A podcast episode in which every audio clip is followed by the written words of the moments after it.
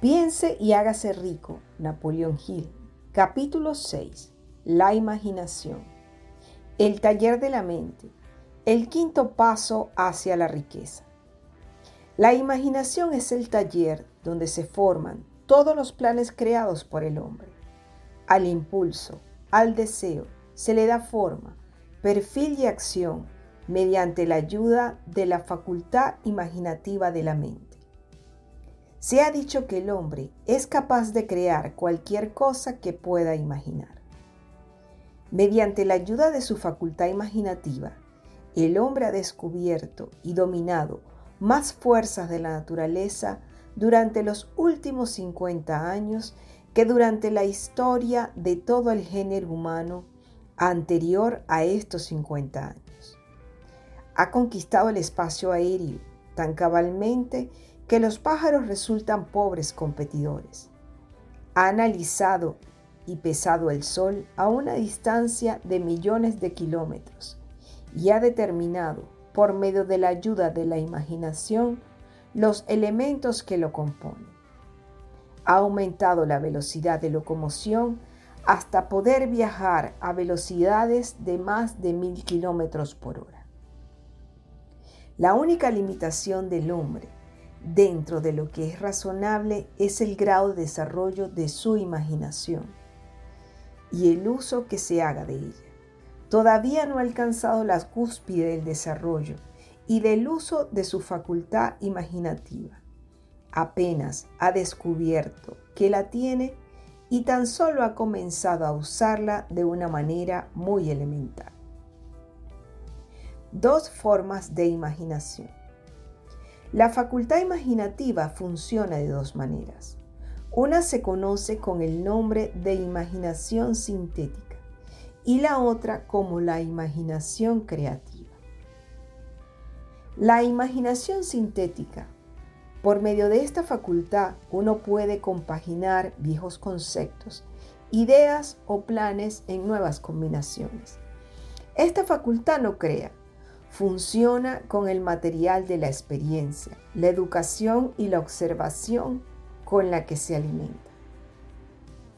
Es la facultad que más usa el inventor, con la excepción del genio, que recurre a la imaginación creativa cuando no puede resolver su problema mediante la imaginación sintética.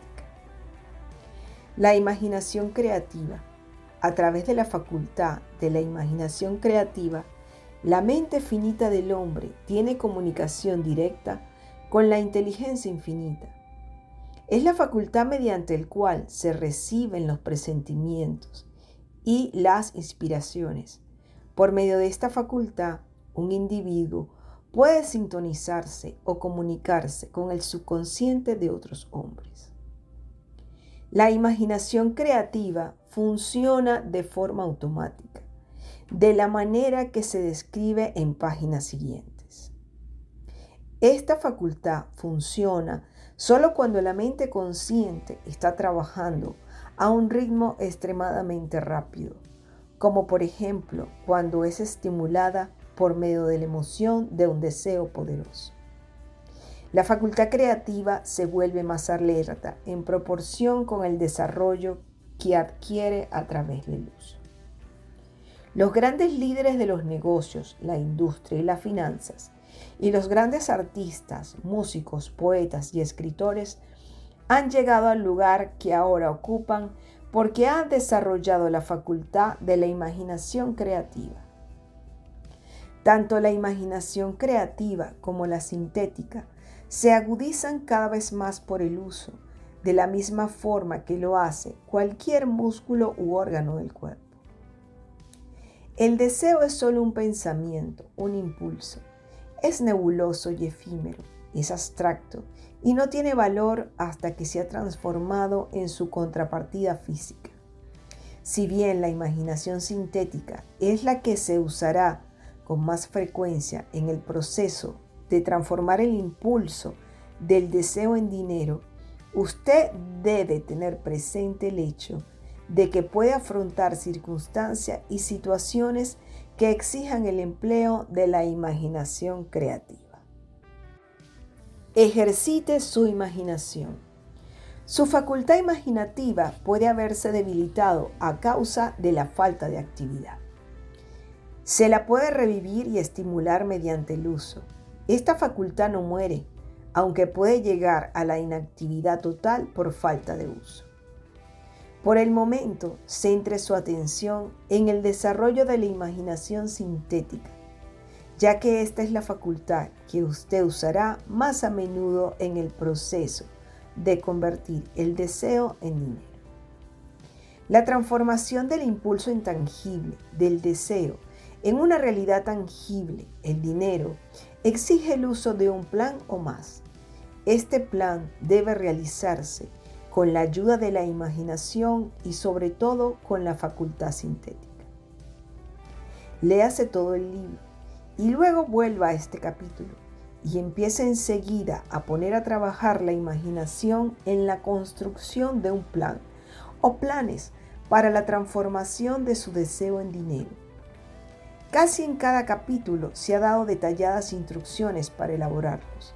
Siga las instrucciones que mejor se ajusten a sus necesidades. Ponga su plan por escrito si todavía no lo ha hecho.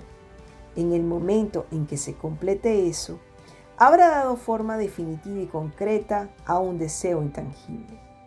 Lea una vez más el enunciado anterior. Léalo en voz alta, muy lentamente, y a medida que lo hace, recuerde que el momento en que reduce la afirmación de su deseo y planifica su realización sobre un papel, ha dado el primero de una serie de pasos que le permitirán convertir ese pensamiento en su contrapartida física. Las leyes que conducen a la fortuna. La tierra sobre la que usted vive y todas las otras cosas materiales son el resultado de los cambios de la evolución, mediante las cuales las partículas microscópicas de materia se han organizado y acomodado de una manera ordenada. Por otra parte, y esta afirmación es de fundamental importancia, este planeta, cada uno de los miles de millones de células del cuerpo de usted y cada átomo de materia empiezan como una forma intangible de energía. El deseo es el impulso del pensamiento. Los impulsos del pensamiento son formas de la energía. Cuando empieza a acumular dinero con un impulso del pensamiento, el deseo, usted está poniendo a su servicio el mismo material que la naturaleza empleó para crear este planeta y todas las formas materiales del universo, incluido el cuerpo y el cerebro, en los que los impulsos de pensamiento funcionan. Usted puede avanzar una fortuna mediante la ayuda de las leyes que son inmutables, pero primero debe familiarizarse con estas leyes y aprender a usarlas. A través de la repetición y ofreciendo la descripción de estos principios, usted, desde todos los ángulos concebibles, el autor desea revelarle el secreto mediante el cual se han conseguido todas las grandes fortunas. Por extraño y paradójico que pueda parecer, el secreto no está el secreto. La propia naturaleza nos lo pone adelante. La tierra donde vivimos, en las estrellas, en los planetas suspendidos en sus órbitas, en los elementos que nos rodean y en todas las formas de vida que podemos ver. Los principios que presentamos a continuación le abrirán el camino a la comprensión de la imaginación. Asimile los que consiga entender a medida que lee por primera vez esta filosofía. Luego, cuando relea el texto y lo estudie de nuevo, descubrirá que ha pasado algo que clarifica las cosas y le da una comprensión más amplia de todo. Pero sobre todo, no se detenga, no dude en sus estudios de estos principios hasta que haya leído el libro al menos unas tres veces, porque para entonces ya no querrá detenerse. ¿Cómo hacer uso práctico de la imaginación? Las ideas son el punto inicial de todas las fortunas. Las ideas son productos de la imaginación. Examinemos algunas bien conocidas que han dado origen a fortunas inmensas, en la esperanza de que estos ejemplos transmitirán la información precisa de lo que se refiere al método a través del cual se puede utilizar la imaginación para acumular riquezas.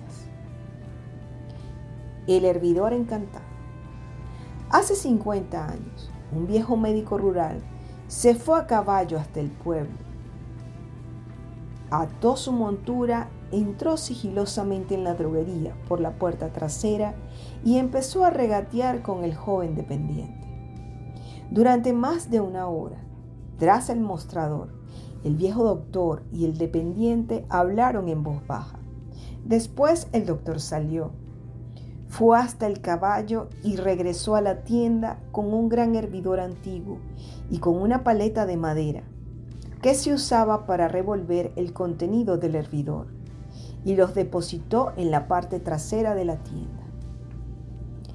El dependiente inspeccionó el hervidor, buscó en su bolsillo interior, sacó un rollo de billetes y se lo alargó al doctor. El rollo contenía 500 dólares todos los ahorros del dependiente. El doctor le dio un trocito de papel en el que aparecía escrita la fórmula secreta. Las palabras de aquel trozo de papel bien valía el rescate de un rey. Pero no para el doctor. Esas palabras mágicas eran necesarias para que el hervidor empezara a hervir. Pero ni el doctor ni el joven dependiente sabían qué fortunas fabulosas estaban destinadas a brotar de aquel hervidor. El viejo médico estaba contento de vender esos objetos por 500 dólares. El dependiente se arriesgaba mucho apostando todos sus ahorros a un trocito de papel y a un hervidor viejo. Nunca había soñado que su inversión comenzaría con un hervidor que rebosaría de oro y que un día sobrepasaría el milagroso fenómeno de la lámpara de Aladín. Lo que el dependiente había comprado en realidad era una idea. El viejo hervidor y la cuchara de madera y el mensaje secreto escrito en el trocito de papel eran cosas incidentales. Las curiosas cualidades de aquel hervidor empezaron a manifestarse después de que su nuevo propietario mezclara, según las instrucciones secretas, un ingrediente sobre el cual el doctor no sabía nada. Trate de descubrir qué fue lo que el joven añadió al mensaje secreto, que hizo que el hervidor rebosara de oro. Esta es una historia de hechos, más extraños que la ficción, de hecho que se inician en la forma de una idea. Echemos una ojeada a las vastas fortunas que esta idea ha producido. Ha rendido y sigue rindiendo. Fortunas inmensas a hombres y mujeres de todo el mundo que se ocupa de distribuir el contenido del hervidor a millones de personas. El viejo hervidor es ahora uno de los más grandes consumidores de azúcar garantizándole empleo de naturaleza permanente a miles de hombres y mujeres que se ocupan de cultivar la caña de azúcar y de refinar y comercializar el azúcar. El viejo hervidor consume anualmente millones de botellas, proporcionando trabajo a un enorme número de trabajadores del vidrio, da empleo a un ejército de dependientes, taquígrafos, escritores y expertos en publicidad en toda la nación. Ha obtenido fama y fortuna para muchísimos artistas que han creado cuadros magníficos que describen el producto.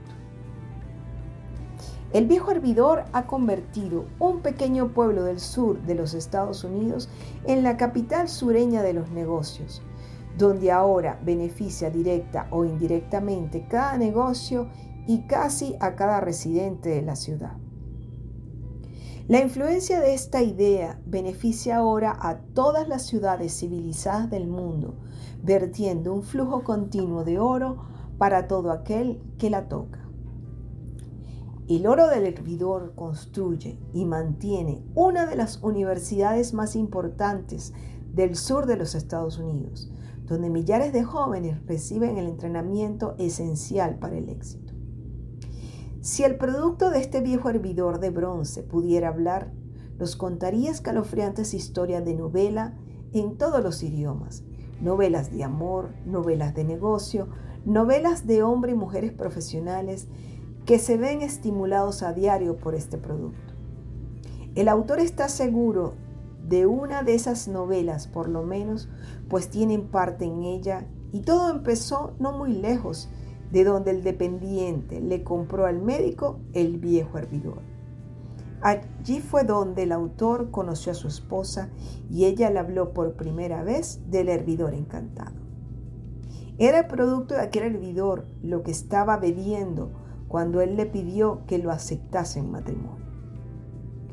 Sea usted quien fuere, viva en donde viva, y sea cualquiera la ocupación a la que se dedique, recuerde en el futuro, cada vez que vea las palabras Coca-Cola, que su vasto imperio de riqueza e influencia ha surgido de una sola idea y que el misterioso ingrediente con el que el dependiente de la droguería Asa Campbell mezcló la fórmula secreta era la imaginación.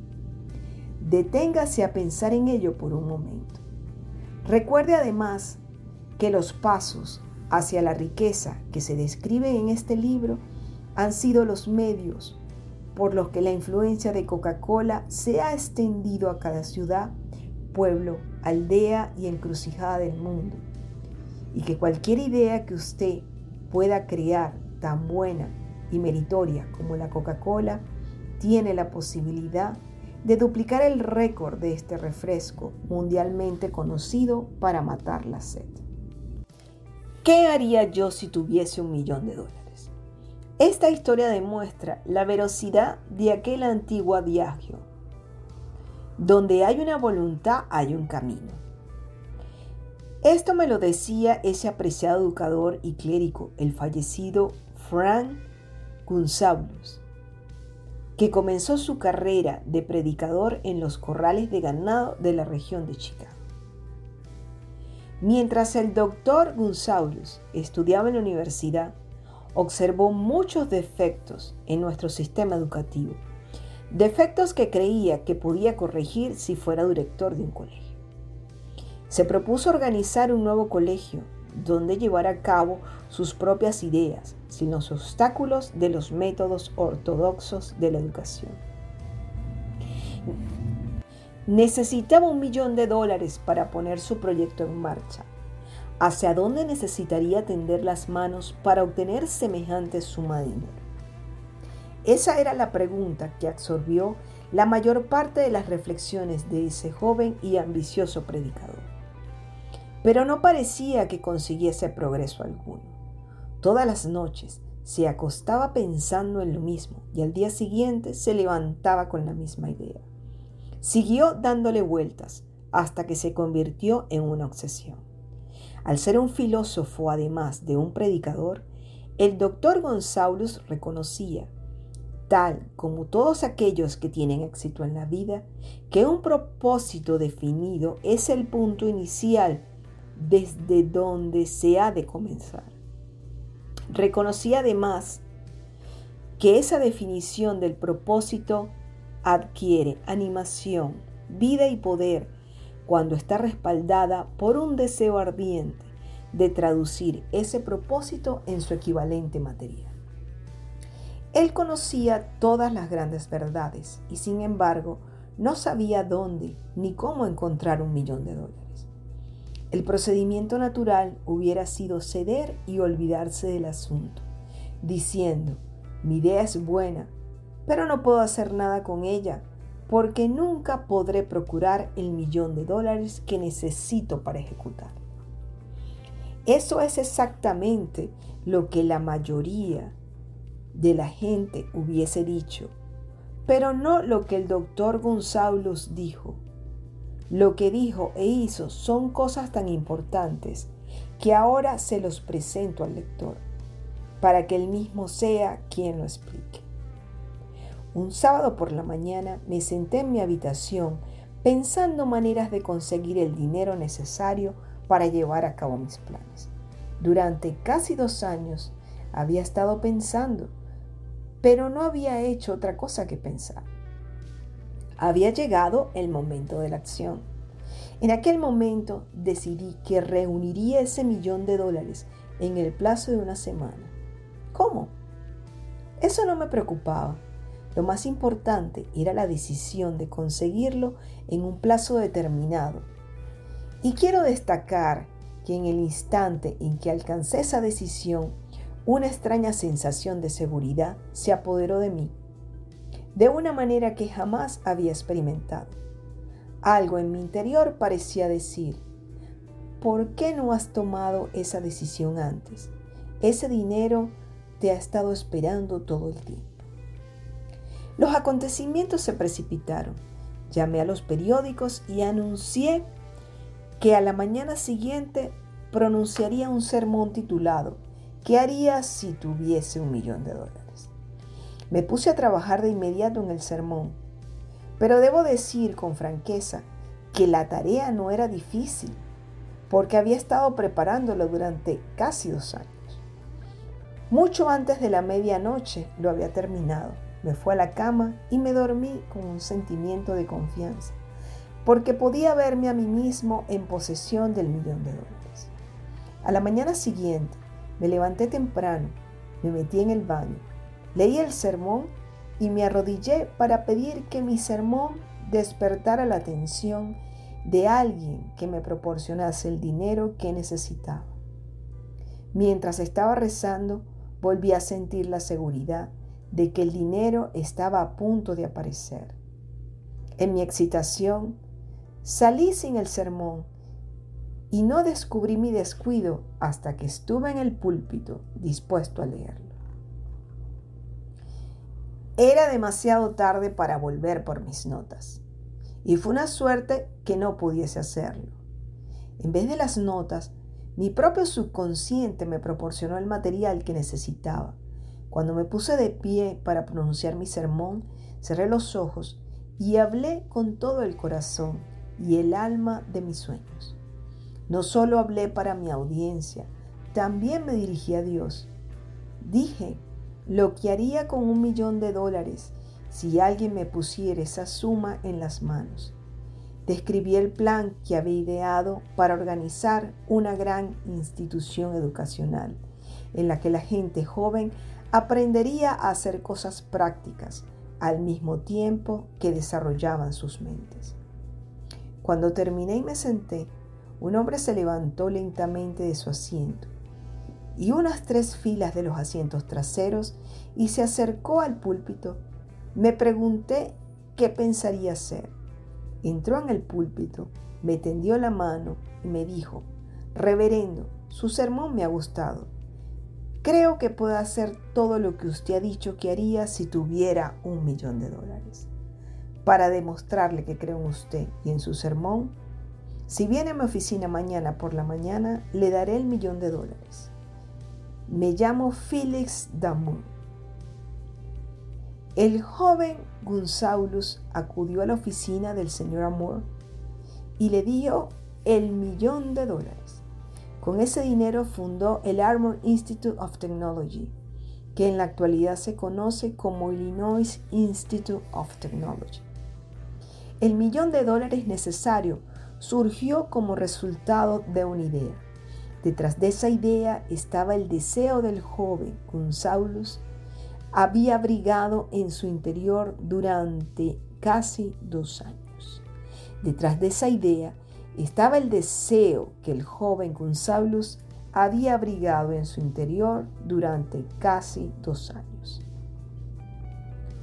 Observe este importante hecho.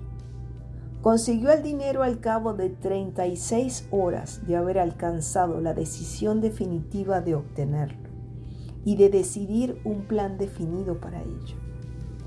No había nada nuevo ni peculiar en la vaga idea del joven González, en lo que se refería al millón de dólares y en sus débiles deseos de conseguirlo. Otros antes que él, y muchos más desde entonces, han tenido pensamientos similares, pero hubo algo muy especial y diferente en cuanto a la decisión que alcanzó aquel sábado memorable, cuando dejó de lado toda indecisión y se dijo convencido, conseguiré ese dinero en el plazo de una semana. Además, el principio por el cual el doctor González obtuvo el millón de dólares todavía tiene vigencia. Está a su disposición. La ley universal funciona hoy con tanta eficacia como cuando el joven predicador la empleó de manera tan exitosa. ¿Cómo tramutar ideas en dinero? Observe que Asa Candle y el doctor Frank Gunsaulus tenían una característica en común. Ambos conocían la sorprendente verdad de que las ideas se pueden transmutar en dinero por medio del poder de un propósito definido y de unos planes concretos. Si usted es de los que creen que el trabajo duro y la honradez por sí solos le proporcionarán riqueza, está muy equivocado. La riqueza, cuando aparece en grandes cantidades, nunca es solo como el resultado del trabajo duro. Cuando aparece, la riqueza es el resultado de exigencias definidas, basadas en la aplicación de planes definidos, y nunca se debe a la suerte ni al azar. Una idea es un impulso de pensamiento que incita a la acción por medio de un llamamiento a la imaginación. Todos los vendedores expertos saben que cuando la mercadería no se puede vender, las ideas sí. Los vendedores ordinarios lo ignoran y precisamente por eso son ordinarios.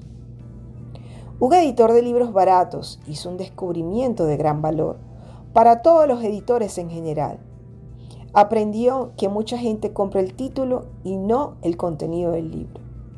Por el solo hecho de cambiar el título a un libro que no se vendía, sus ventas aumentaron en más de un millón de ejemplares. Las tripas, como es llamada en la jerja de los editores, la parte que queda entre las cubiertas, no había cambiado. Se limitaron a arrancar las cubiertas en que figuraba el título que no se vendía, para aplicarlo a los ejemplares una cubierta nueva con un título que tenía un valor más taquillero. Por sencilla que pueda parecer, esa era una verdadera idea, era imaginación. No existe un precio estándar para las ideas. El creador de ideas pone su propio precio y si es listo, logra imponerlo. La historia de cada fortuna comienza el día en que el creador y el vendedor de ideas se conocen y empiezan a trabajar en armonía. Carnegie se rodeó de hombres capaces de todo lo que él no podía hacer, hombres que creaban ideas y hombres que ponían esas ideas en práctica, y tanto él como los demás llegaron a ser fabulosamente ricos. Hay muchas personas que se pasan la vida esperando un golpe de suerte favorable. Tal vez eso pueda proporcionarnos una oportunidad, pero el plan más seguro consiste en no depender de la suerte. Un golpe de suerte favorable fue lo que me ofreció la mejor oportunidad de mi vida, pero tuve que dedicar 25 años de esfuerzos concretos para que esa oportunidad se convirtiese en algo real. El golpe de suerte consistió en conocer a Andrew Carnegie y obtener su cooperación. En aquella ocasión, Carnegie me sugirió la idea de organizar los principios de los logros y los triunfos en una filosofía de éxito. Miles de personas han aprovechado los descubrimientos que se han hecho durante estos últimos 25 años de investigación y se han acumulado varias fortunas mediante la aplicación de esta filosofía. El comienzo fue sencillo, era una idea que cualquiera hubiera podido poner en práctica. El golpe de suerte favorable surgió con Carnegie. Pero ¿qué hay de la determinación, la definición de propósito y el deseo de alcanzar el objetivo y el esfuerzo perseverante de 25 años? No era un deseo ordinario el que sobrevivió a los contratiempos, a los desalientos, a los fracasos temporales, a las críticas y a los constantes recordatorios de que aquello era una pérdida de tiempo. Era un deseo ardiente, una obsesión. Cuando Carnegie me sugirió la idea por primera vez, fue alimentada, alentada y abrigada para mantenerla viva. Gradualmente, la idea llegó a ser gigante por su propio poder y entonces me alimentó, me alentó y me condujo. Las ideas son así. Primero nosotros les damos vida, acción y orientación y luego ellas adquieren su propio poder y arrasan con cualquier tipo de oposición. Las ideas son fuerzas intangibles, pero tienen más poder que el cerebro físico en donde nace. Tienen el poder de seguir viviendo aún después de que el cerebro que las ha creado haya regresado al polvo. Analizando y reflexionando sobre este capítulo, nos podemos dar cuenta, tal como establecen, que la mente puede concebir muchísimas cosas, pero todo lo que nuestra mente puede imaginar o puede crear, la podemos eh, concebir o transformar. Sin embargo, debe haber como un balance y un equilibrio y una coherencia entre el pensamiento, sentimiento, palabra y obra. El hombre es capaz de crear cualquier cosa que pueda imaginar. Esto lo establece el libro en este capítulo y hablan de lo que es la imaginación. No podemos hablar de personas con una gran imaginación como fue el caso de Walt Disney, que soñó y que su sueño los transformó en realidad. Pero si analizamos la vida de Walt Disney podemos ver que es un ejemplo de perseverancia, de constancia, de desafío constante, de momentos de, de fracaso, momentos de desolación, y contaba inclusive con un grupo de gente que lo apoyaba, su hermano Roy, y eh, corresponde a lo que viene siendo o a los distintos momentos que toda persona va a enfrentar en esta vida. Entonces, este libro Piense y hágase rico es interesante porque es una metodología de trabajo, ¿no? donde nos enseña primero que los pensamientos son cosas. Los pensamientos que generamos tienen una vibración. Por eso es importante observar la cantidad de pensamientos que nosotros estamos generando día a día, no observarnos a nosotros mismos. Yo pienso y, viendo historias y biografías de personas que han logrado el éxito, personas que han sido constantes, que han tenido un deseo ardiente, es muy importante el ver lo que es la persistencia, ¿no? La constancia. Tener un ideal y muchas de esas personas han trabajado en función de sus dones y sus talentos. Entonces es importante determinar ubicar, reflexionar sobre nuestros dones y sobre nuestros talentos. Esas tareas, esas actividades donde nosotros eh, nos destacamos. Podemos hablar de un caso de un cantante, o sea, la persona tiene una voz espectacular y entonces es un cantante famoso. Pero en todos esos procesos de éxito ha habido un, elemento bien, bien eh, interesante que es la constancia y a pesar de las caídas, siempre eh, levantarse y, continuar. Este libro habla también de, del subconsciente, ¿no? Porque nosotros tenemos la mente, la mente hay que disciplinarla. Y la mente es una gran herramienta. Y a través de ella nosotros podemos modificar toda nuestra red neuronal y procurar que todas las cosas vayan fluyendo o si la situación no fluye y es diferente, podemos como que cambiar nuestra red neuronal y verlas y enfrentar las actividades de una manera distinta. Para el éxito es importante no solo tener pensamientos positivos, sino decidir y tener la convicción de que ese es el camino que se va a tomar, tener un deseo, algo muy dentro del corazón, en función de ese beneficio, de ese servicio que se quiere dar a los demás. Porque lo más importante, pienso yo, que es el descubrir nuestros talentos y nuestros dones. Pero todo ese, todo lo que somos en esencia, eh, ofrecerlo en servicio a los demás, ¿no? Y a la creación, por decirlo de alguna otra manera. La fe, porque siempre vamos a tener desafíos y tenemos que adherirnos a la vida de una manera positiva, independientemente de las circunstancias que nos toquen. Hay circunstancias muy difíciles, pero hay que mantener la fe en que de esto vamos a salir. No sabemos cómo, pero que siempre hay una luz al final del túnel. Y eh, la autosugestión, porque ese sería el diálogo que tenemos nosotros mismos con nuestra mente y con nuestro cerebro y con nuestra emisión de pensamientos. Cuando hablamos, este libro también te habla del conocimiento especializado y en este caso pudiéramos hablar de lo que es el descubrimiento de nuestros talentos y nuestros dones y especializarnos en una tarea determinada, en un área en específico donde somos buenos y donde nuestro, nuestra actuación es excelente y genera resultados positivos.